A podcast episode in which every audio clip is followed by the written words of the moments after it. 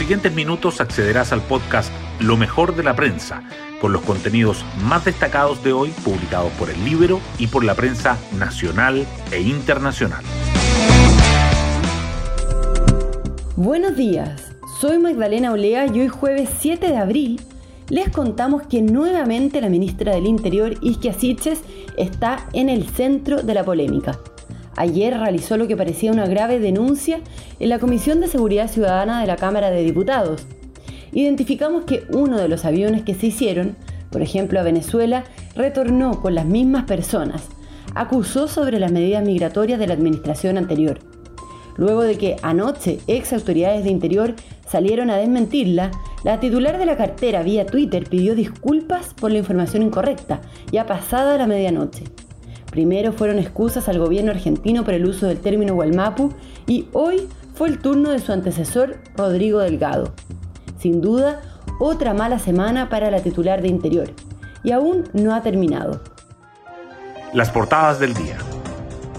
Las informaciones relacionadas con la Convención Constitucional sobresalen el Mercurio titula que la Fundación de Bachelet pide considerar en serio las dudas de la ciudadanía y que la mesa convoca a ampliar consensos. Aparte, resalta que aprueban la norma que regula las Fuerzas Armadas, pero desestima las propuestas sobre estados de excepción y que las comisiones inician la votación de más de mil indicaciones con foco en pensiones, salud y concesiones, entre otras. La tercera subraya la desazón que los dichos de Boric sobre la constituyente provocaron entre los convencionales del Frente Amplio. La violencia en la macrozona sur también sigue presente. El Mercurio dice que la Fiscalía abre una investigación por el hallazgo fortuito de armas en el juzgado de Traillén, que suspende las clases en Cañete por segunda vez en una semana ante las protestas y que la Corte Suprema ordena a un grupo mapuche devolver el predio tomado en el Bío Bío. La tercera agrega que Sitges expone los cinco pilares del plan para la macrozona sur en una sesión especial del Senado. Los temas económicos igualmente destacan.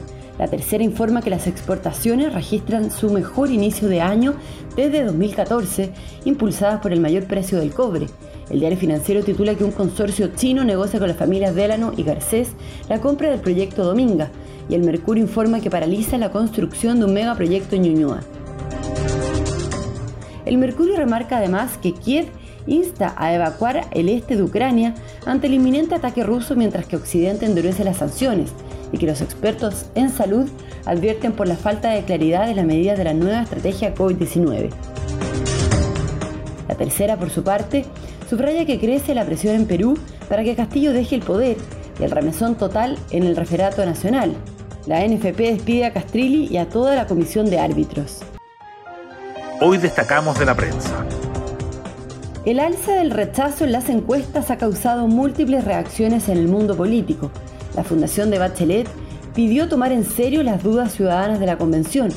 La ministra vocera Camila Vallejo dijo que los partidos y el gobierno deben trabajar por el proceso constituyente. Por otra parte, el llamado del presidente Boric a acuerdos más amplios no cayó bien en algunos convencionales del Frente Amplio. La ministra del Interior, Isquia se expuso sobre la macrozona sur ante el Senado, donde dijo que la violencia en el Gualmapu creció 400%, aseguró que la agenda centrada en una respuesta policial está fracasando e insistió en que la propuesta del gobierno es hacerse cargo de los distintos problemas históricos que se viven. Luego habló en la Comisión de Seguridad de la Cámara sobre migración y abrió una polémica por el vuelo de migrantes. La Fiscalía abre una investigación por el hallazgo de armas en el juzgado de garantía de Traiguén. La mayoría de las armas no está vinculada a causas que se indaguen en esa sede, la misma del funcionario que hace un año fue detenido por tener un arsenal en su casa, ni cuenta con cadena de custodia. En tanto, en Cañete suspendieron las clases por segunda vez esta semana ante el nuevo anuncio de protestas por causas judiciales. La Cámara apoya la fusión de proyectos para un quinto retiro el Banco Central vuelve a alertar sobre el impacto. Diputados de la Comisión de Constitución acordaron que el próximo martes votarán en general la iniciativa fusionada. La presidenta del ente emisor, Rosana Costa, advirtió que los retiros previsionales causan cada vez más estrés al mercado y a la economía. Y nos vamos con el postre del día. La UC nuevamente empieza mal su periplo en la Copa Libertadores. Universidad Católica no jugó bien en Córdoba y perdió 1-0 contra Talleres. Desde 2006 que los Cruzados no ganan en su debut por la fase de grupos. Hoy Colo Colo iniciará su recorrido visitando al Fortaleza de Brasil. Bueno, yo me despido, espero que tengan un muy buen día jueves y nos volvemos a encontrar mañana viernes en un nuevo podcast, Lo mejor de la prensa.